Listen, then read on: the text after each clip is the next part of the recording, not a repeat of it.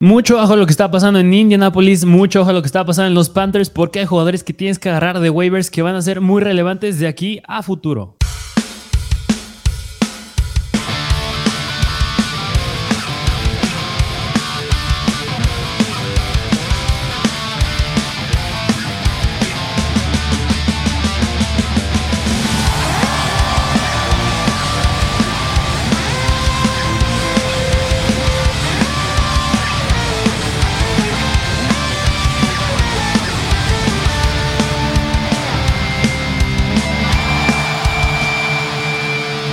Bienvenidos a un nuevo episodio de Mr. Fantasy Football. Semana número 8. Mira, semana. La acaba de pasar la semana número 7, pero yo digo, la semana número 7 de la NFL no acaba hasta que acabe el Monday Night Football. Es decir, en la semana 7 yo me atrevo a decir que es de las semanas en las que hemos visto cosas más, más locas, más interesantes, más más abrumadoras, es decir, muchos equipos relevantes en semana de bye, como fue Buffalo, Filadelfia, el trade de Christian McCaffrey, el regreso de Andrew Hopkins, el dilema de los New England Patriots, las lesiones de Brees Hall y Mike Williams, es decir, pasaron un chorro de cosas esa semana.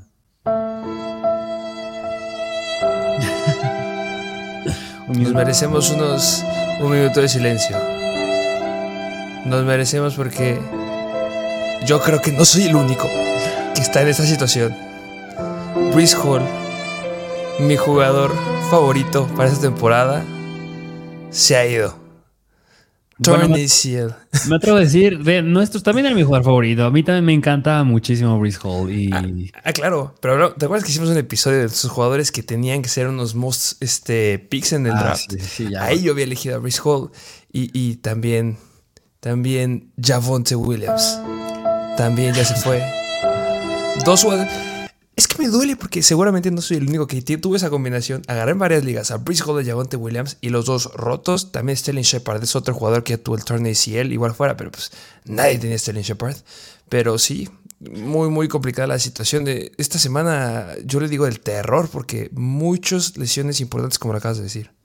Y precisamente por eso este episodio yo creo que es un poquito diferente, porque aunque es de waivers, pues yo te dije, estaría bien mencionar unas cuantas situaciones, hablarlas, porque igual no tuvimos episodio de Star en sí la semana pasada, pero ya esta semana ya regresamos y no se prestó tampoco para darle el análisis que debía a la situación de Christian McCaffrey, que pues no le hemos hablado tú y yo, y tampoco está, bueno, esto que viene con lo de Brice Hall, viene el trade de los Jets de James Robinson también, que tiene impactos bastante interesantes. Sí, que ayer en la tarde y noche, ese trade antes de empezar el partido de los Patriots, James Robinson, bueno, ¿de qué quieres hablar? ¿De cuál hablamos primero?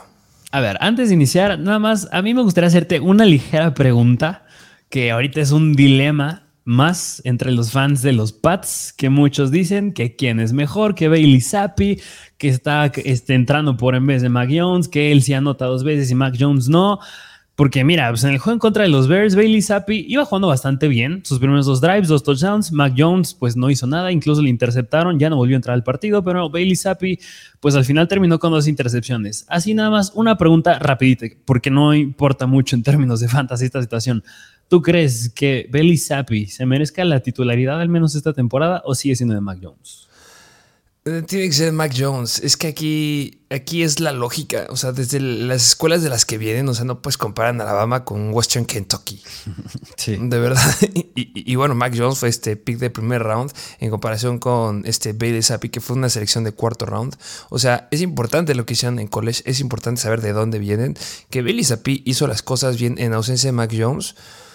Pues sí. Y, me llama la, sí me llama mucho la atención que a pesar de que eh, Mac Jones ya estuviera bien y ya estuviera listo y no fue una noticia de último minuto, o sea que ya estuvo trabajando durante la semana, que Belichick hubiera optado por meter a Bailey Zappi y a Mac Jones a partir de la segunda mitad, seguirlos alternando en teoría, me llama mucho la atención, pero yo creo que el que se debe quedar ahí con, con las oportunidades es Mac Jones.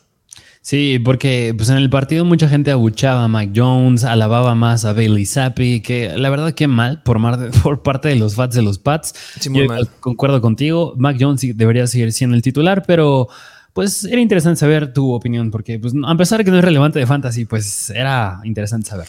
No, pero, pero viene un punto que yo creo que sí es bien importante, porque justamente ya se dio la noticia de los Indianapolis Colts y, justamente del quarterback de Matt Ryan, que ya lo van a sentar, de, tuvo una lesión del hombro, pero justamente este Frank Rich este, les dijo, ¿saben qué? De ahora en adelante vamos a ir por Sam Ellinger, no vamos a ir por Nick Foles, que también es interesante, vamos a ir por Sam Ellinger por el resto de la temporada y eh, Matt Ryan se va sentado y no es por la lesión, es por un problema de rendimiento. Y el récord de, este Matt Ryan es 3 ganados, 3 perdidos y un empatado. Obviamente, ¿contra qué equipos? Empatado contra Houston, luego también jugaron contra los, los Jaguars, también contra los Titans. O sea, es interesante que hay equipos, porque justamente tú me decías, es que qué locura, pero yo te decía, es que hay que tener pantalones para sentar a tu coreback uno y hay que hacerlo. Y el claro ejemplo es los Denver Broncos. Tienes un Russell Wilson que está jugando de la patada, que se espera que se vaya a jugar esta semana número 8, que ya se perdió la pasada, pero que hay equipos como los Colts que decidieron optar por, ¿sabes qué? El coreback de que era una noticia en pretemporada de que iba a iniciar, mejor que se siente y también entran los Patriots, que tengo a mi super coreback nuevo, que todo el mundo lo amaba, pero pues voy a decidir a dar una oportunidad al coreback 2, que es como interesante cómo piensan los head coaches y actitud ganadora o falta de tonates de Nathaniel Hack. Sí, porque mira, bueno, ya que estás tocando el tema de los Indianapolis Colts, que también es otra situación bastante interesante, que igual eh, cuando toquemos los jugadores de waivers les traemos un jugador que es de los Colts, pero pues con este cambio de coreback, pues no sabemos cómo se puedan comportar las cosas. Yo la lectura que le doy es que, mira, Sam Ellinger pues no es un coreback novato, ya anteriormente ya había llegado a tener partidos en los que había tomado repeticiones como titular pero pues tampoco es un quarterback con tanta experiencia. Yo creo que esto beneficia más que nada a Jonathan Taylor, porque le tienes que confiar más el balón a tus running backs. Sí, pero estamos hablando que los antecedentes de Sam Ellinger son tres partidos en la temporada pasada en donde jugó semana 9 en contra de los Jets, un snap, o sea, literal para cerrar el partido. Semana 11, 7 snaps en contra de Buffalo y semana 13 en contra de Houston, 10 snaps. Así que digamos, uh, sí, ¿cuántos, ¿cuánto historial tiene Sam Ellinger y qué confiable? Pues todavía no sabemos al 100%, ¿sabes? Y me extraña porque tienes ahí a Nick Foles, también lo jalaste por algo. Yo hubiera esperado que primero se hubieran entrado por Nick Foles, que no hubiera estado de acuerdo tampoco, pero se me hubiera hecho un poquito más coherente. Y sí, lo que me encanta, igual que a ti, es Jonathan Taylor. Sí, porque, o sea, precisamente por eso que dices, porque no ha tomado tantas repeticiones como un coreback con experiencia, Sam Ellinger, pues dudo que sea un coreback que tenga la capacidad de darle el volumen necesario a Michael Pittman, a Alec Pierce y a Paris Campbell. Así que yo creo que en particular, pues el valor de los tres se viene un poquito para abajo hasta no ver cómo se comporta Sam Ellinger, pero pues al ser un coreback que no tiene tanta experiencia, pues es difícil, pues es difícil ver que vayan a lanzar mucho el balón. Sí, justamente lo acaba de decir perfecto. Yo, yo no sé si les bajo el valor, porque a final de cuentas yo creo que Frank Rich es un buen head coach que justamente me extraña muchísimo que con Matt Ryan las cosas no estuvieran funcionando. O sea, yo me hubiera esperado que los Colts hubieran tenido un récord ganador y no un 3-3-1. La verdad, eh, yo creo que sí le van a seguir dando su volumen a sus estrellas, es lo que espero. Y hasta no ver, este, pues no. No, no voy a decir que baje el volumen y pues los comandos va a ser una, un juego ahí interesante. Sí, así que yo creo que ahí indirectamente le estamos diciendo que una de las cosas a observar, pues esta semana 8 va a ser eh, la situación de los Colts con el nuevo coreback. Pero bueno, pues esa es la situación en los Colts. ¿Qué te parece si nos vamos a otra que esta yo creo que es la que muchos quieren escuchar? Que es, la llegada de Christian McCaffrey a los San Francisco 49ers que pues en el juego en contra de Kansas City, pues era lo esperado. Mira, pues Christian McCaffrey pues llegó apenas el jueves por la noche, tuvo como dos días para aprenderse el playbook y pues a pesar de eso, pues tuvo ocho carreos, 38 yardas y por aire dos recepciones, 24 yardas. No anotó que pues era lo esperado también, pero a pesar de eso, digo, por haber sido su primer partido y llevar nada más dos días en los 49ers, no estuvo mal. Sí, claro, y, esta noticia se sabía, o sea, se sabía que iba a estar limitado. Justamente se llegó a decir que le iban a dar su, su paquete de jugadas a este Kyle Shanahan y fue lo que hizo.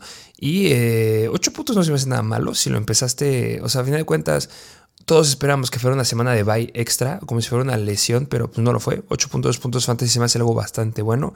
Eh, pero ya eh, viene el problema, viene la situación.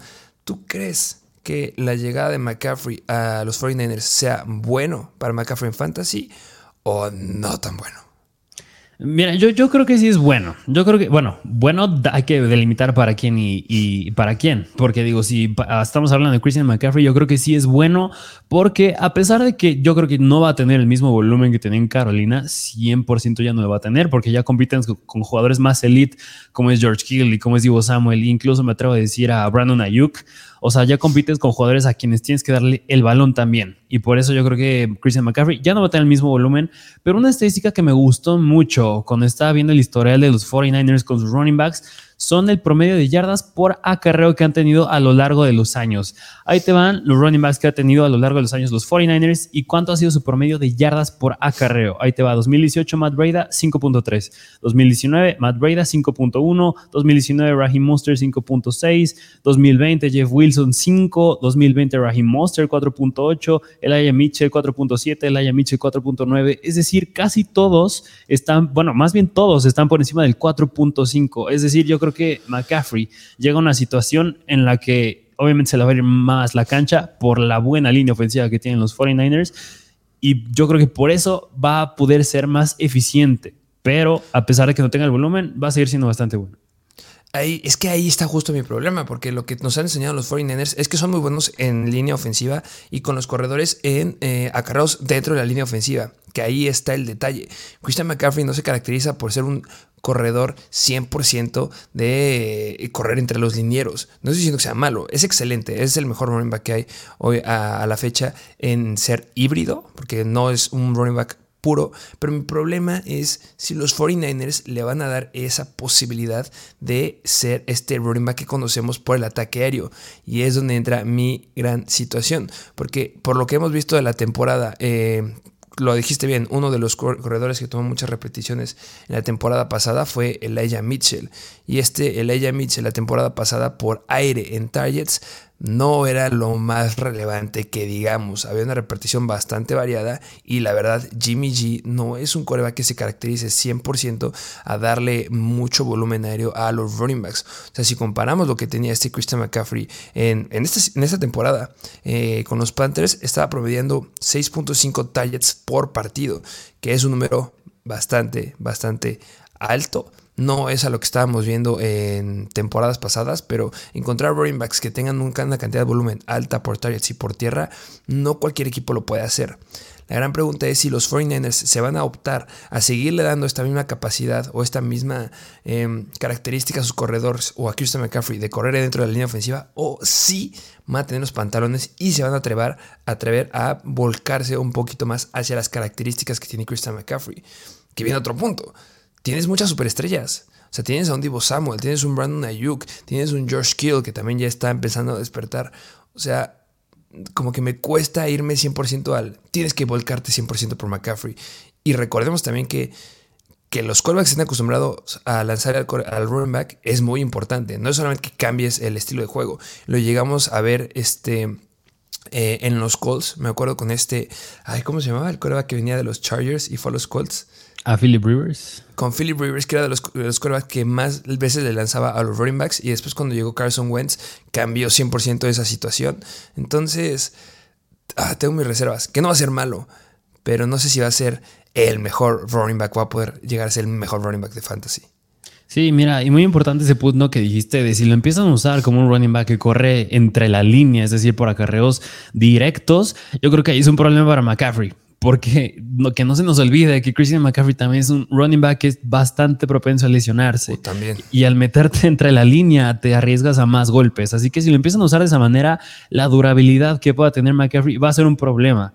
Pero pues de no ser así, yo creo que, digo, también es difícil, como tú dijiste, verlo que lo busquen más por aire, pero esperemos que le den un rol un poco más híbrido, es decir, hasta creo que en el juego de los Chiefs unas cuantas repeticiones las tomó desde la, desde la posición de abierto como receptor, eso fue algo bueno de verlo, habrá que verlo si sí lo buscan desde esa posición, pero algo también muy bueno de que llega a San Francisco es de que San Francisco siento que sí le va a poder más oportunidades de anotar. Es decir, es algo ah, que estaba haciendo Jeff Wilson, Elijah Mitchell, y es algo que McCaffrey pues nunca tenía en Carolina casi casi. Así que ese upside en touchdowns sí lo va a recuperar en San Francisco, pero el upside que tenía de oportunidades yo creo que sí, sí lo pierde. Sí, que también eh, se debe decir que, híjole, ahorita con los nombres pelas, pero el fullback de, de los 49ers se va a perder el partido de esta semana Acá en Juszczyk. Ajá, es el primer partido esta semana y recordemos que él toma muchas repeticiones en situaciones de corto yardaje y situaciones de, zona roja. Y eso ya debe de ser 100% de Christian McCaffrey. O sea, si yo veo un partido en donde ya regrese este, este Juice la semana número 10, por ejemplo, y veo que él está dando las oportunidades en zona roja, me voy a enojar demasiado porque no voy a entender, porque ya es Christian McCaffrey el que tiene que tener esas oportunidades. Entonces, si le empiezan a dar esas oportunidades que tenía Juszczyk y también le empiezan a usar por la parte aérea, Christian McCaffrey puede ser muy, muy bueno por lo que acabas de decir. Más probabilidad de anotar touchdowns.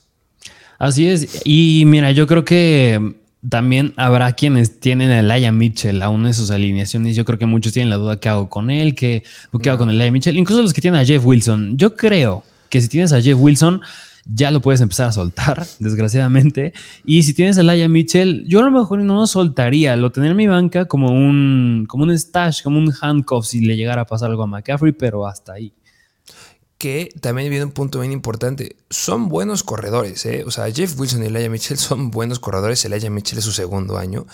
Y vienen dos cosas bien importantes. Uno, lo acaba de decir, si se lesiona a Christian McCaffrey, pues vas a optar por alguno de los dos.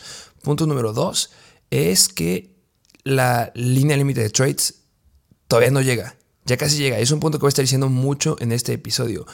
Es momento de ir a agarrar a todos los running backs que tienen un rol de running back 2, wide receiver 2 en sus equipos y que podrían ser un paquete en trade. Porque los 49ers se bajaron los pantalones en conseguir a Christian McCaffrey. De verdad, los Rams querían dar también mucho por Christian McCaffrey, pero haber dado un pick de segundo, tercero, cuarto y quinto round no es poca cosa. De verdad se mandaron a la fregada su draft del próximo año los 49ers. Y eso te dice que sí lo deben de usar. Sería sumamente ilógico que te... De verdad te pongas una pistola en la cabeza de esa manera para el próximo draft y que no uses a McCaffrey. Pero por el otro lado, pues podrían a lo mejor llegar a hacer un trade con Elijah Mitchell o un Jeff Wilson para poder conseguir un poquito más de material del draft para el próximo año. No sé, o sea, es que aquí el tema es muy, o sea, muchas posibilidades. sí, justo. Yo creo que habrá que ver el uso que se le da a Christian McCaffrey ya esta semana, ya con más tiempo, habrán de estar en el equipo. Y nada más así de rapidito, quiero que tú me digas, tú con esta llegada de McCaffrey, los 49ers, ¿cómo ves en especial ahora del otro lado? ¿Cómo ves a DJ Moore? Eh, pues es que como lo vimos esta semana. Esta semana se vio muy bien. Que también es el cambio de coreback, podría ser muchas variables que se dieron en los Panthers. Eh, PJ Walker jugó bien porque básicamente le ganó a los Tampa Bay Buccaneers, que también es un tema del que se debe de hablar, que qué mal está jugando a los Tampa Bay Buccaneers. No quiero decir que específicamente Tom Brady, porque pues, Mike Evans le soltó un pase de 60 yardas, pobrecito.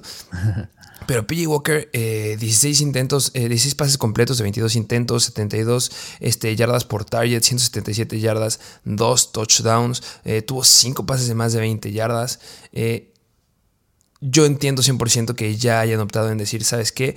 Este, este P. Walker va a ser nuestro coreback número uno en contra de Atlanta. Eso me gusta. Eh, me gusta mucho para DJ Moore. Ahorita hablaremos de la situación de los, de los running backs. Pero yo creo que el escenario va para arriba ya podemos empezar a obtener, porque muchos llegaron a soltar a DJ Moore y si está libre, agárrenlo. Entonces, se vienen muy buenas semanas. El calendario que le queda a DJ Moore es muy bueno para los wide receivers, sin decir que de los cierres, yo creo que está dentro del top 10 de los más fáciles para wide receivers. Entonces, yo creo que va para arriba.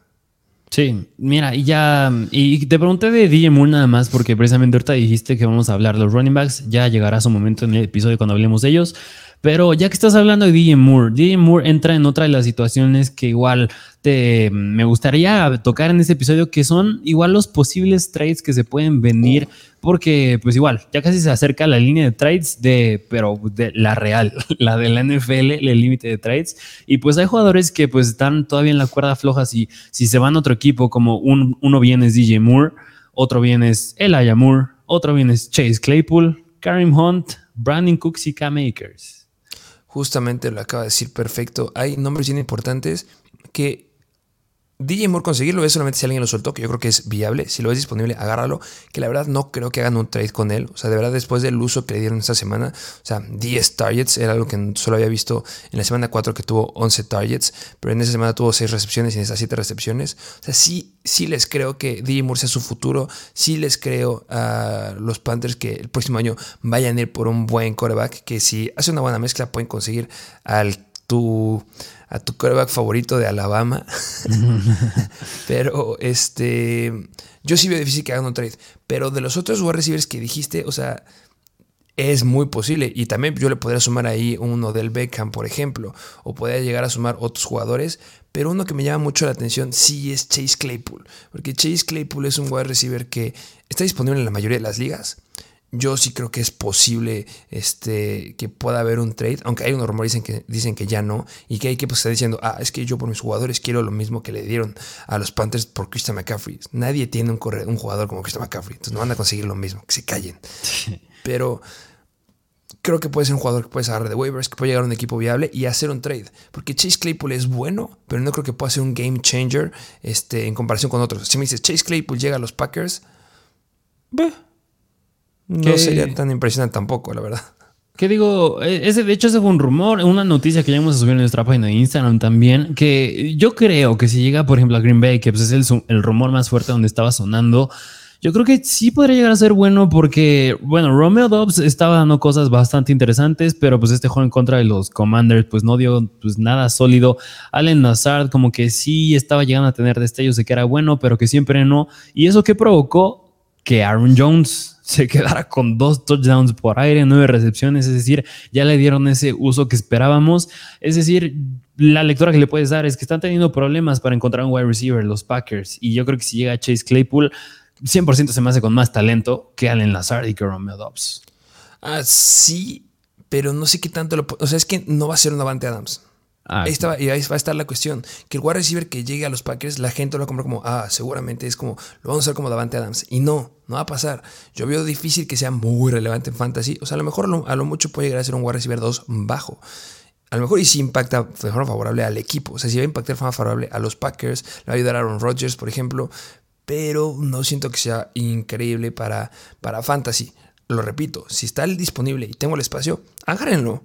Si se da el trade, en ese momento yo busco hacer un trade. Pasó la temporada pasada, cuando los Rams jalaron a Odell Beckham, les dijimos, hagan un trade y conseguías cosas bastante sólidas. Que después de un par, dos, tres partidos, Odell Beckham fue muy relevante, fue muy bueno. Sí, pero para el momento en el que estamos ahorita, en el que hay muchas lesiones, porque ya dijimos unas cuantas, pero también es la lesión de conmoción que tuvo Monra Zambrón que dejó con un punto a los que lo tenían. La lesión de Bruce Hall, la lesión de Dickett Metcalf que tuvo en la, en la rodilla y que se espera que se pierda algún tiempo, aunque algunos rumores que van a, va a poder estar disponible esta semana.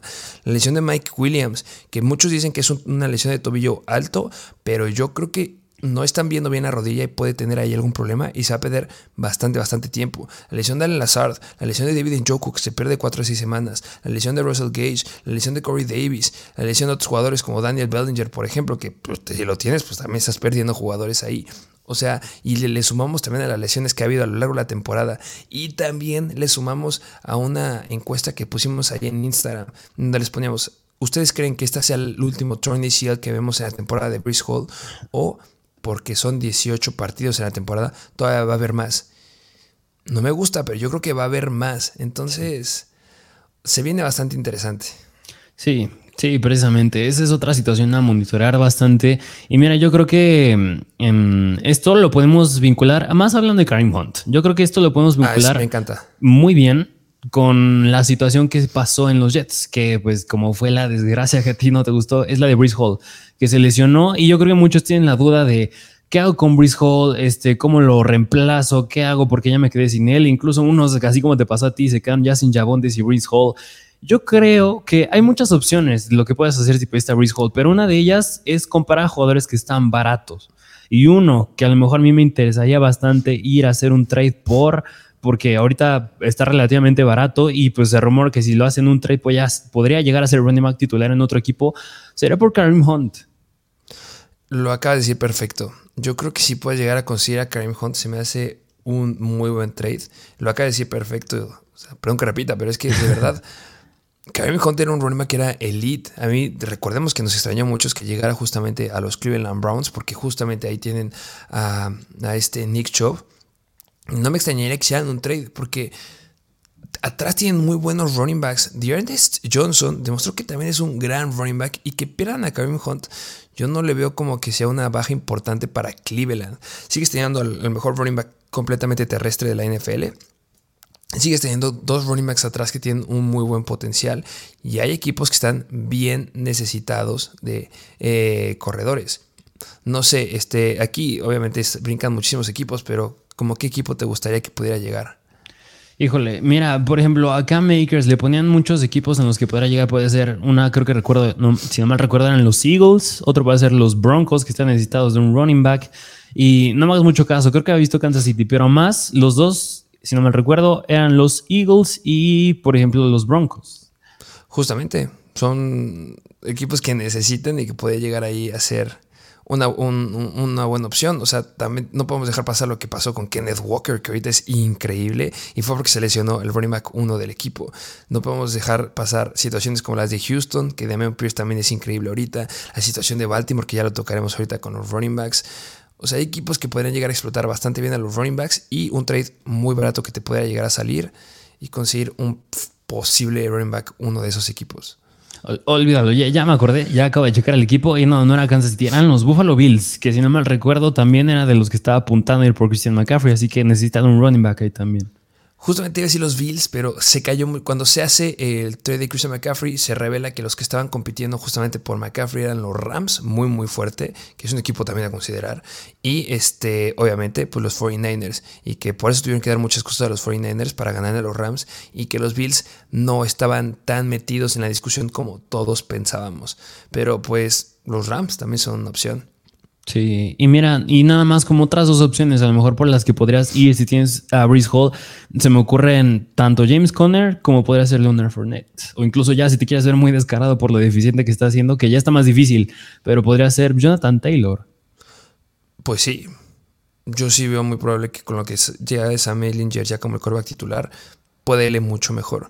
Y también viene un punto importante que, además de lo que acabas de decir de hacer trades, que ya lo tocaremos más en el próximo episodio, pero vayan a conseguir a los running backs 2. De verdad, el fantasy es feo. pega. Esta semana los que tenemos a Race Hall nos dolió en toda el alma porque lo teníamos ya como un running back 1. Hay jugadores que no se han lastimado y se van a lastimar. No les deseo que se lastimen, pero va a pasar. Aaron Jones siempre se pierde algún tiempo de la NFL y no ha pasado. AJ Dillon está bajando muchísimo su rendimiento. Las primeras cuatro semanas que tuvo y las últimas cuatro semanas son completamente diferentes. Ha bajado muchísimo la cantidad de snaps que ha tenido. Y si se romperon Jones, va a tener mucho volumen. Yo lo iría a buscar. Alexander Mattison. Lo iría a buscar porque Dalvin Cook se va a perder un tiempo. Con todo el dolor en mi alma, pero Austin Eckler con la cantidad de volumen que le están dando, con la lesión de Mike Williams. O sea, lo que el volumen que le van a dar a Austin Eckler ahorita es irreal. Tiene el potencial de terminar y ser el running back 1 de la NFL en fantasy. Claro que sí. Pero cuidado porque se va a poder a tronar. O sea, y no solamente son ellos, hay jugadores, ya lo dijiste bien, James Conner, rotísimo y se ha perdido muchísimo tiempo. ¿Qué otros jugadores? Christian McCaffrey. Que mira, uno de, yo creo que de mis handcuffs favoritos, si se llega a romper el titular, es Rashad White. Me encanta Rashad White. Lo hemos dicho mil, mil veces. Agarren a Rashad White porque, o sea, no quiero decir cuando se rompe, pero si se rompe, porque Leonard Fournette ya tiene bastantes años, le puede ir muy, muy bien. Otro, Tony Pollard. Sí. De verdad, es, sí que Leo tuvo una situación bien complicada que pensamos que, o sea, si en ese golpe que le dieron hubiera bloqueado la rodilla, se la, se la tronaban. Sí. Y regresó al partido y tuvo dos touchdowns. Esta semana yo veo muy probable que Tony Pollard sí vaya a rebasar a Zeke Elliott para que me lo descansen. Porque una cosa es que tú hayas regresado al partido y que hayas anotado dos touchdowns y otra cosa es que estés bien. Entonces puede ser que ahorita con los estudios que se hagan estos días tenga algún problema y creo que tienen semana de bye en dos, este, la semana 9 creo que tienen semana de bye los Cowboys, ahorita lo checo bien pero Tony Pollard puede ser muy relevante. Eh, por sí está siendo muy relevante. Me gusta más ahorita con Dak Prescott. Y también sería un jugador que iría a buscar si es que está disponible. Y porque son running backs que cuando se rompe el uno es mejor que el, mismo uno. Khalil Herbert, que se llega a romper David Montgomery, también es bien probable. Jonathan Taylor, ya lo vimos. O sea, que agarra a Jackson, agarran a Jim Hines porque puede romperse. Muchos están tirando que ojo con Damian Pierce y están agarrando a Rex Burkhead. Se las valgo. Kyron Williams, que ya lo dijimos, agárrenlo por amor de Dios porque va a ser el running back 1 cuando ya eh, regrese de, de, la... No consiste en la pop list, en, IR, no recuerdo bien dónde está. O sea, otro que igual me encanta Este, que no recuerdo si lo tenemos en los waivers y ya estoy spoileando lo que va a pasar. este, Chase Edmonds. Chase Edmonds. De verdad, se está quedando Raheem Monster con todas las oportunidades, pero Chase Edmonds, si se llega a lastimar Monster, va a tener una buena cantidad de volumen. O sea, es que hay muchos nombres. Aquí me encantaría decirte, agarra este, pero mi bola de cristal que predice el futuro anda descompuesta ahorita. Apuesta uno y al menos agarrarte uno o dos, porque si se rompe el uno puede ser muy, muy bueno. Y ya les dimos muchos nombres ahorita. Sí, y, mira, bueno, pues ya que estás hablando de jugadores que tienen que agarrar, pues prácticamente ya tocamos, creo que la mayoría de las situaciones interesantes que pasaron esta semana. ¿Qué te parece si ahora sí ya nos vamos de lleno con los waivers de esta semana? Va, no va a ser tan extenso el análisis por la duración del episodio, pero pues les vamos a decir argumentos importantes de cada uno. Y bien importante a considerar es que esta semana, equipos que están en semana de bye son los Kansas City Chiefs y Los Ángeles Chargers, es decir, se pierde Austin Eckler, se pierde Travis Kelce, se pierde Patrick Mahomes, se pierde este Justin Herbert, pues Keenan Allen, pues, pues ya es normal que se pierda, pero pues también se la pierde otra semana. Pero bueno, Ahora sí, ¿qué te parece nos vamos de lleno con los waivers? Empezando con los quarterbacks. Y el primer quarterback que les traemos es Justin Fields. Que Justin Fields está, ya, está haciendo cosas más interesantes. Ya en ese juego en contra de los Pats tuvo más acarreos. Si no me recuerdo, pues más de 10 acarreos llegó a tener. Estaba mostrando un poquito más de eficiencia. Yo creo que como cada vez hay más problemas en la posición de quarterback, Justin Fields, al ser un quarterback que corre, pues le da ese plus que le hace un quarterback. Yo creo que no con bastante upside, pero con un piso sólido. Sí, o sea, 12 acarreos por 88 yardas se me hacen bastante, bastante buenos. Solamente he anotado una vez por tierra en lo que va de la temporada, y eso fue en la semana 2 en contra de los Packers. Pero también hay que considerar algo que lo veo muy similar a lo que pasó con Carson Wentz. Que Carson Wentz en las primeras semanas fue muy muy bueno porque se enfrentó a malas defensivas en contra de los corebacks. Y con Fields ha sido diferente porque se ha enfrentado, al menos en las primeras cuatro semanas, contra muy buenas defensivas en contra de los corebacks. Ahorita se viene una cantidad de seis semanas consecutivas, excepción de Dallas dentro de dos semanas. Pero son seis semanitas que tiene juegos contra defensivas que no han sido tan efectivas en contra del coreback. Si tienes problemas ahí yo creo que puede llegar a ser una, una buena opción. Es como esta semana, que muchos optaron por ir por Matt Ryan y la verdad fue una basura. Pero pues estás teniendo problemas si tienes, agarraste a un Aaron Rodgers o estás con Tom Brady, que no suelten a Tom Brady todavía. O sea, la cantidad de oportunidades por aire son muy buenas, no lo suelten. Pero pues a lo mejor sí podrías optar por tener un coreback que sea terrestre. Y si Justin Fields empieza a convertir lo que habíamos esperado de ser un coreback más de hacer ataque terrestre como lo fue esta semana, puede ser una opción que te saque del, del hoyo.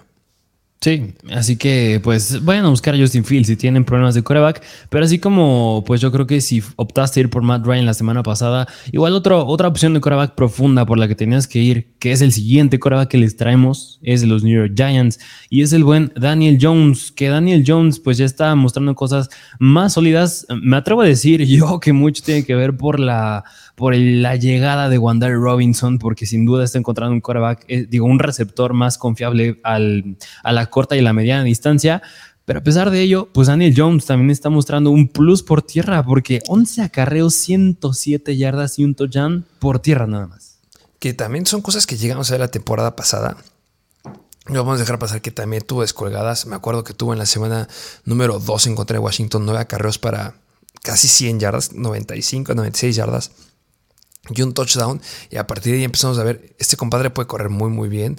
Con el staff que tiene, pueden llegar a explotarlo por ahí. Y también, eh, lo acaba de decir perfecto, Wandale Robinson y que son uno de los equipos que se rumora que podía ir a buscar algún trade por un jugador que obviamente tiene que soltar algún wide receiver porque tienen el core de wide receivers más caros del NFL. Pero tienen nombres interesantes ahí. Tienen Kader Stone y tienen un Kenny Goladay que podrían llegar a algún otro equipo y podrían recibir algún jugador ahí interesante. No podemos dejar pasar que se rumoraba uno del Beckham que regresara a los Giants, que no lo creo tanto. Yo creo que él va a optar por los Rams, eh, si es que le llegan al precio, que no le han llegado. Pero que llegue un wide receiver relevante ahí, que le pueda dar un poco más de herramientas y no solamente tengo a Wandale Robinson, puede ser interesante. No va a ser un coreback como Joe Burrow. No, Joe Burrow es increíble ahorita.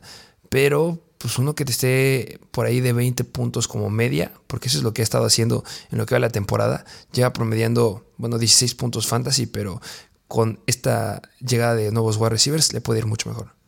Sí, justo, porque se han urgidos por talento en la posición de wide receivers, así que sí les hace falta ahí. Ayuda a su Tyrant, creo, ¿no? Ah, sí, Daniel Bellinger, si no me recuerdo, creo que se llama. Sí, pues lo acabo de decir ahorita. Ah, sí, sí. Justamente.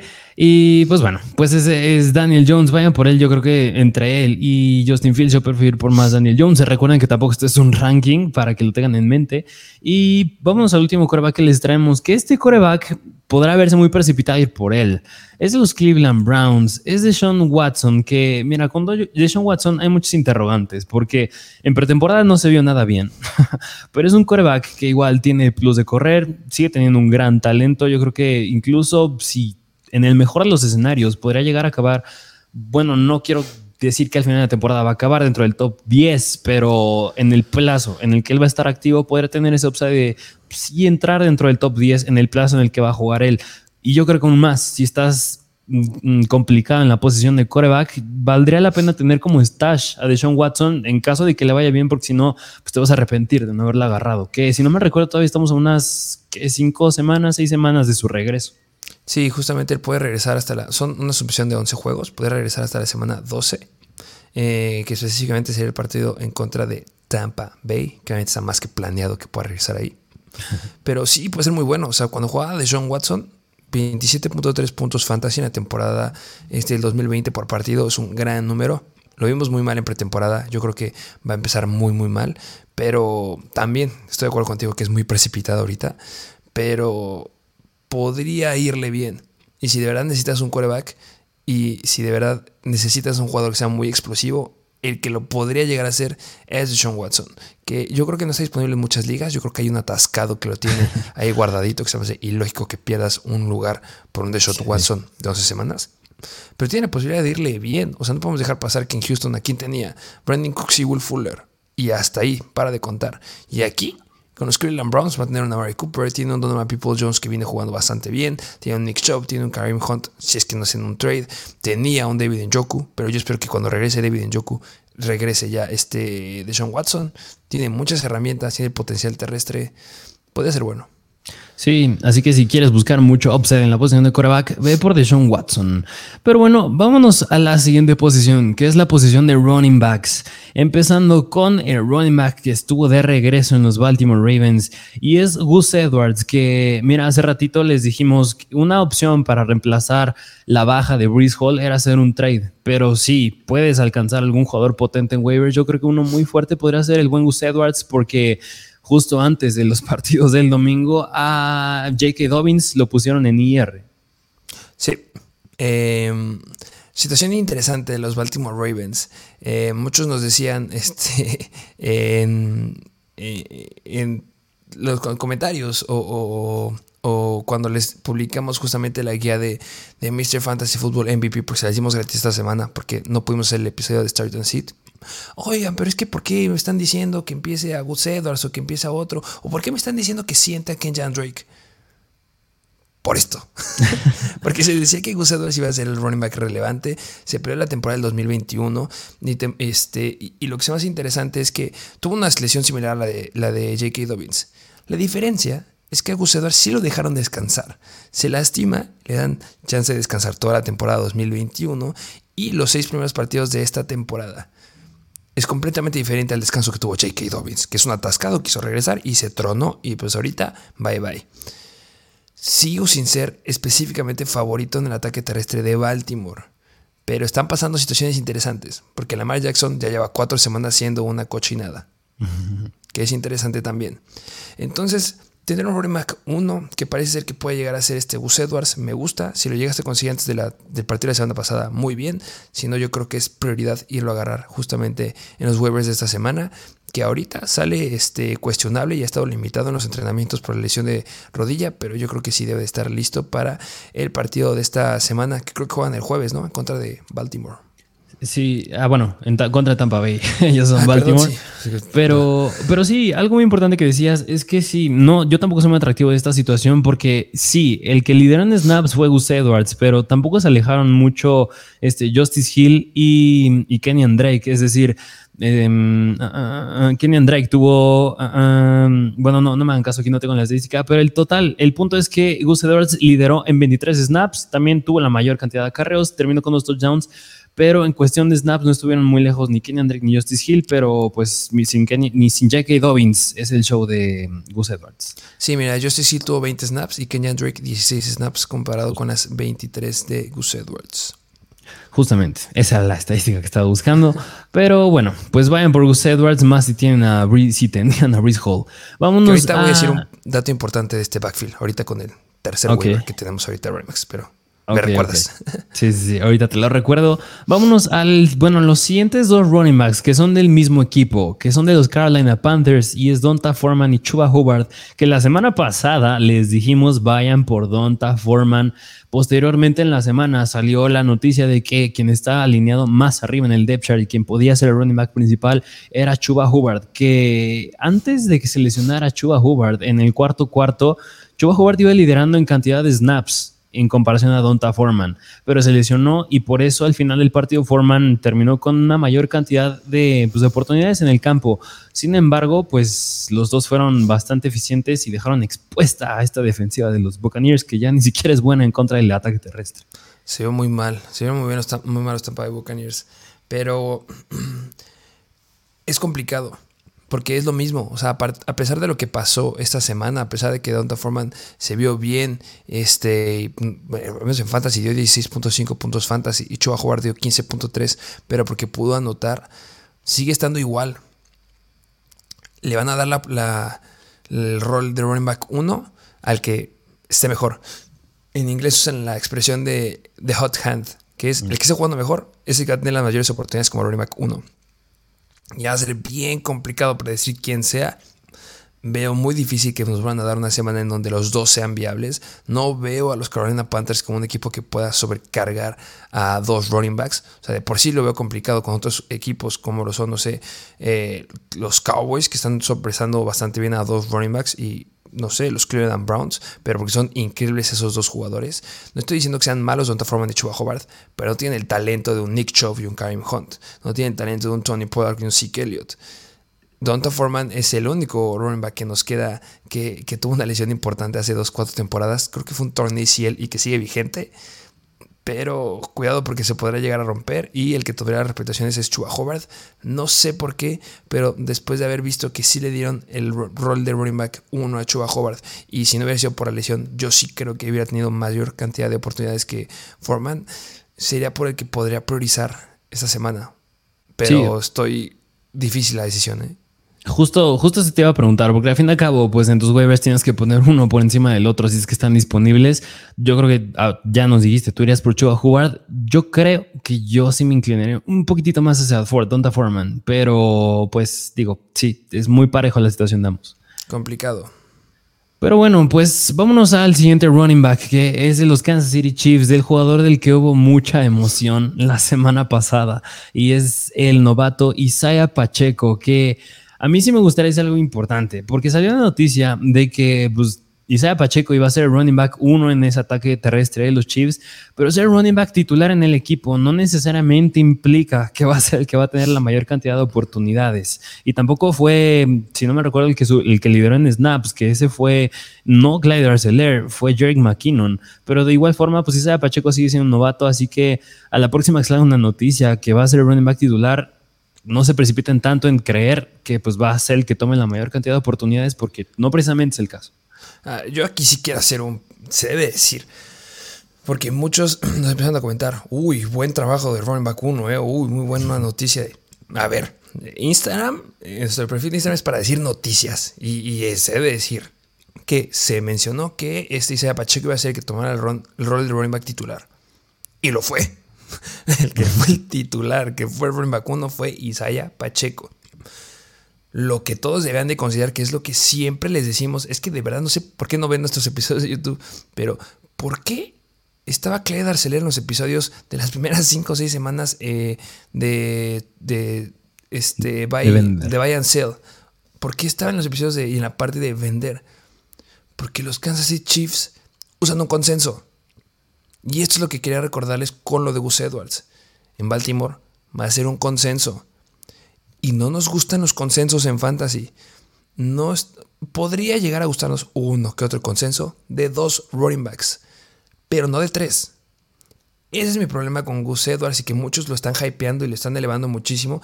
Pero va a ser un consenso de tres de Justice Hill con Gus Edwards, Kenyan Drake. Y no soy tan fan de eso, y menos de un equipo que no se caracteriza por correr. Y es lo que tenemos en Kansas City Chiefs. Tenemos un consenso de tres, y no es que fuera un consenso de tres a partir de esta semana. Viene siendo un consenso de tres de hace tres semanas. Y si veas los partidos de los Chiefs, sabías que era eso. El que es el running titular de Kansas City no va a ser explosivo, porque los otros dos también van a tener oportunidades. Entonces, yo agarré a Pacheco sabiendo eso, no lo inicié, porque justamente sabía que era un consenso de tres, pero lo voy a seguir teniendo. Y a menos de mi parte, yo sí lo voy a aguantar unas 2-3 semanas para ver si el volumen sube. Porque yo sí creo que podría ser interesante quedarte con el running back que se quede con las situaciones de corto yardaje. Y es donde espero que pueda llegar ahí a brincar un poquito sea Pacheco, que no es el que lo está haciendo, pero espero que pueda llegar a ser relevante. y, este argumento va porque tengo a Hall y porque tuve a Yamonte Williams y necesito running backs. Si tú tienes a un Josh Jacobs y un Austin Eckler y un Damian Pierce no agarres para nada a Isaiah Pacheco, porque no lo necesitas. Va a buscar wide receivers. Pero si estás en la situación de muchos como yo, en donde tienes running backs que están rotos y necesitas de alguna manera que alguien, que alguien nos, nos ilumine, nos puede dar algo, pues yo creo que Isaiah Pacheco podría llegar a ser relevante.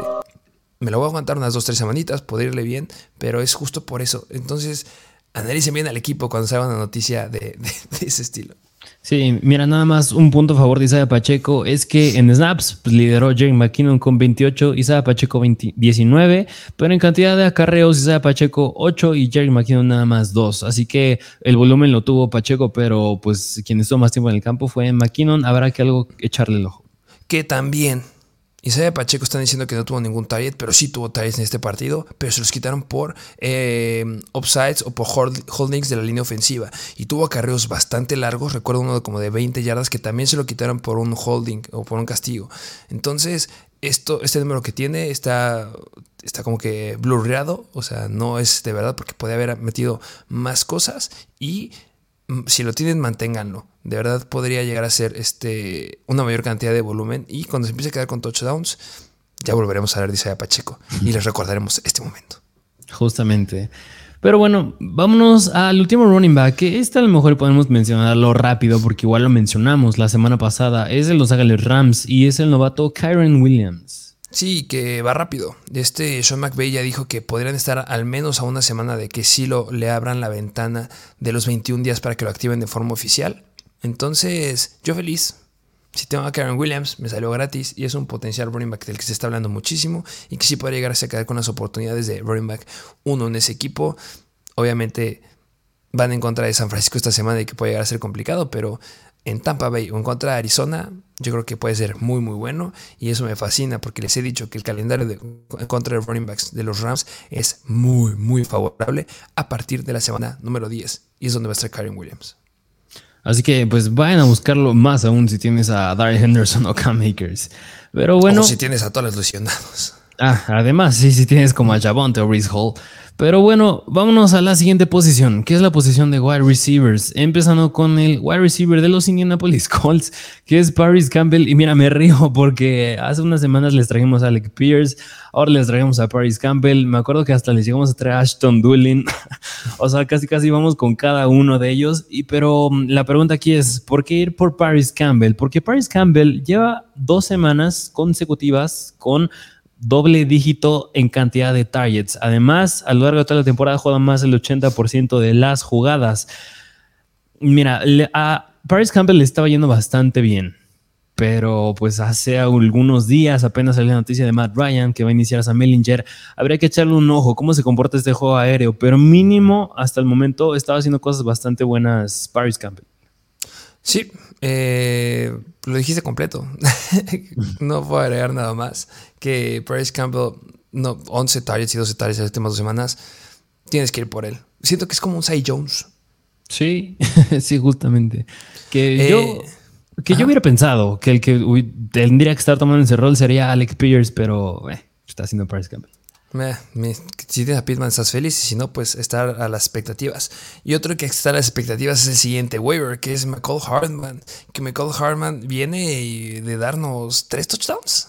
Sí, sí, nos dio tres touchdowns ese juego en contra de los 49ers. Pero mira, yo un paréntesis que le pongo a Michael Harman es que vayas por él solo si y solo si estás en ligas profundas. Muy profundas, porque solamente fueron cuatro targets para cuatro recepciones.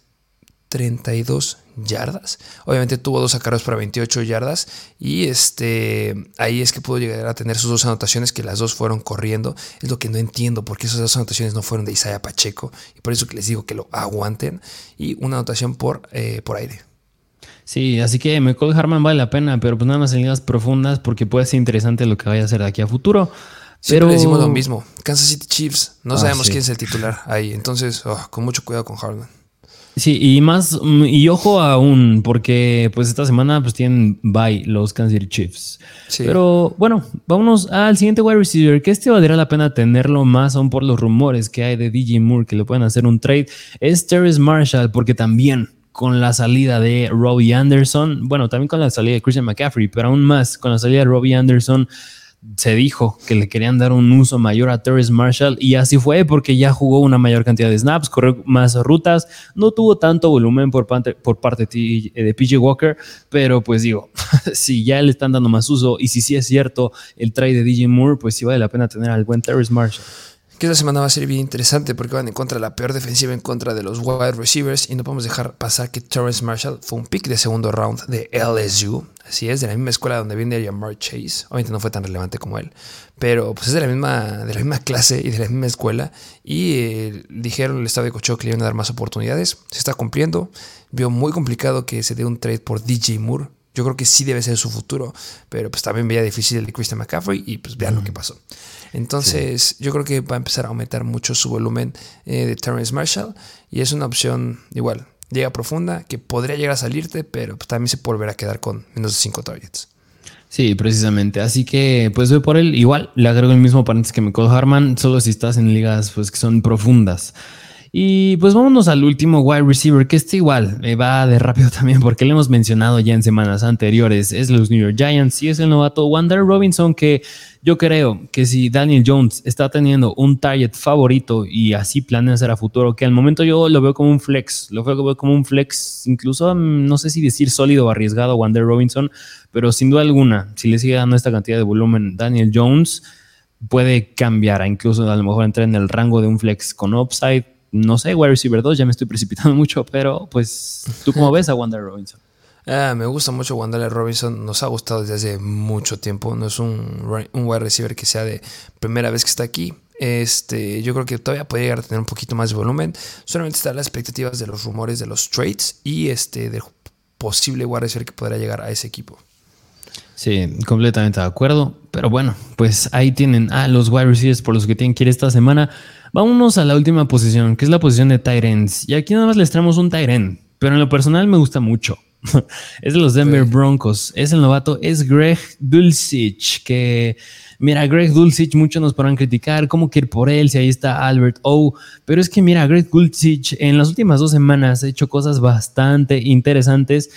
Yo creo que un asterisco que va con Grace Dulcich es que la semana pasada jugó, si no me recuerdo, Beth Rippen, no jugó Russell Wilson, que también eso pudo cambiar la situación de los Targets en este equipo de los Broncos. Pero aún así, Greg Dulcich está siendo buscado en el 19.7% de las rutas que corre. Y eso es mucho mejor que muchos Tyrants que mucha gente está poniendo en su alineación titular semana tras semana. Además, los Denver Broncos a futuro tienen un calendario relativamente difícil que puede obligar más a lanzar el coreback y quien parece estarse beneficiando de ello es el novato Greg Dulcich. Y además de lo que acabas de decir, hay un rumor que podría llegar un trade por Jerry Judy. Entonces, otra, otra razón más por la que lo puedas considerar.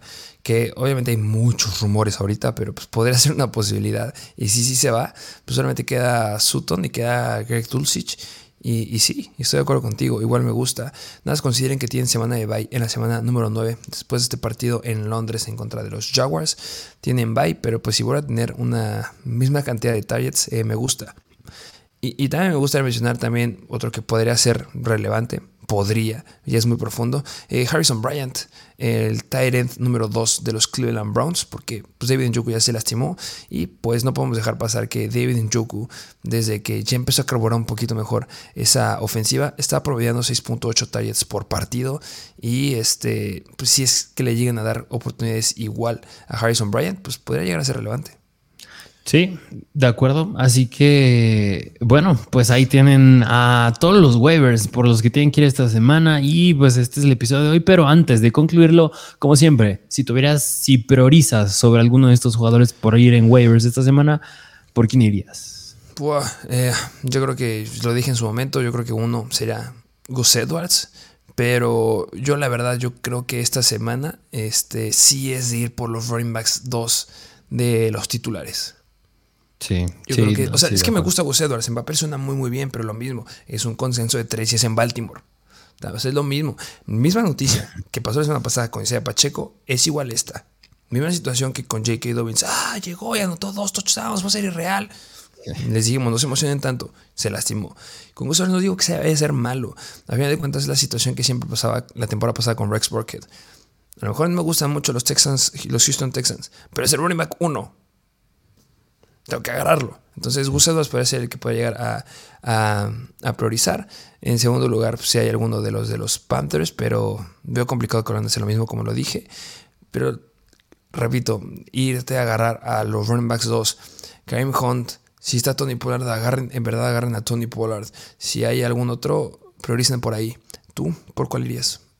Sí, lo dijiste bien. Que, mira, no lo mencionamos en el episodio del día de hoy, pero igual, lo llevamos mencionando ya N veces en episodios pasados. Igual lo mencionamos a lo largo de este episodio. Yo creo que iría por Rashad White. Por Rashad White, yo creo que es el que está mostrando más potencial. Leonard Fournette, yo creo que sí se puede llegar a lesionar.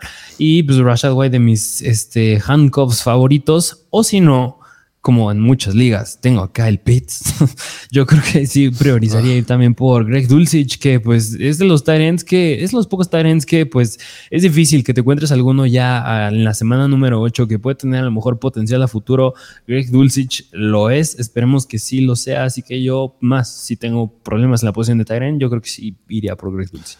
¿Consideras que Kyle Pitts es el peor pick de esta temporada? Mira, esa es una pregunta bastante interesante. ¿Quién es el boost de esta temporada? Y yo creo que un fuerte candidato si es Cal Pitts, o si no, me atrevo a decir que también podría ser o Russell Wilson o Cam Makers. El problema es que el que está más alto, el que se llevaron más alto en el draft fue Cal Pitts, porque era un pick de tercer round. Y ahí sí me duele porque puedes conseguir todavía jugadores como Saquon Barkley en algunas ligas. Josh Jacobs, que está siendo irreal ahorita, que ah, no lo puedo creer. Pero sí, yo creo que sí. a este punto, yo de los que me arrepiento es que Pitts, eh, ¿ya lo soltarías? Híjole, mira, yo no, yo creo que todavía no, porque en contra de los Bengals lo buscaron dos veces para touchdown. Una fue interferencia de pase y otra, pues se quedó a nada de anotar. Así que todavía lo aguantaré un poquitito más, pero pues siempre y cuando estos Falcons no lancen, que yo espero que empiecen a lanzar más, pues sí lo conservaría un poquito más todavía. no sé quién está. O sea, es que lo, está pasando lo mismo con Drake London está bajando muchísimo su potencial. No entiendo qué están haciendo los Atlanta Falcons. Si estoy peleado con un staff de coacheo, este, es con el de los Denver Broncos, pero si hay un equipo de oficinistas que tampoco entiendo, son los Atlanta Falcons. ¿Para qué? O sea, es que ¿para qué vas por un Drake London si no lo vas a usar? O sea, mejor hubieras agarrado linieros, hubieras agarrado defensiva. ¿Para qué agarras un Kyle Pitts si no lo vas a usar? Sí, sí, completamente de acuerdo. Pero bueno, pues ese es el episodio del día de hoy y yo creo que sí es muy importante que nos dejen su opinión más en el episodio del día de hoy porque fue bastante diferente, es decir, nos echamos media hora del análisis de la semana, media hora de waivers. A mí me gustó bastante, pero ustedes díganos su opinión, dejen su like, este, activen la campanita, suscríbanse, vayan a Instagram a suscribirse, arroba Mr. Fancy Football, también a TikTok, arroba Mr. Fancy Football. Y bueno, pues tienes algo más que decir. Vayan al contenido exclusivo gran calidad de contenido ahí. Ya se agregaron una sección más. Cada semana vamos agregando secciones más. Eh, ahora fue el análisis de targets, si no me sí, equivoco. Sí, sí, semana tras semana, targets por semanas de todos los equipos, todos los jugadores. Entonces, contenido exclusivo no está caro. Pueden agarrar el nivel más, más bajo y les puede llegar el ranking de, que usamos para iniciar este, nuestros jugadores esta semana. Justamente, pero bueno, pues sin más que decir, espero les haya gustado el episodio del día de hoy. Y sin más que decir, nos vemos a la próxima.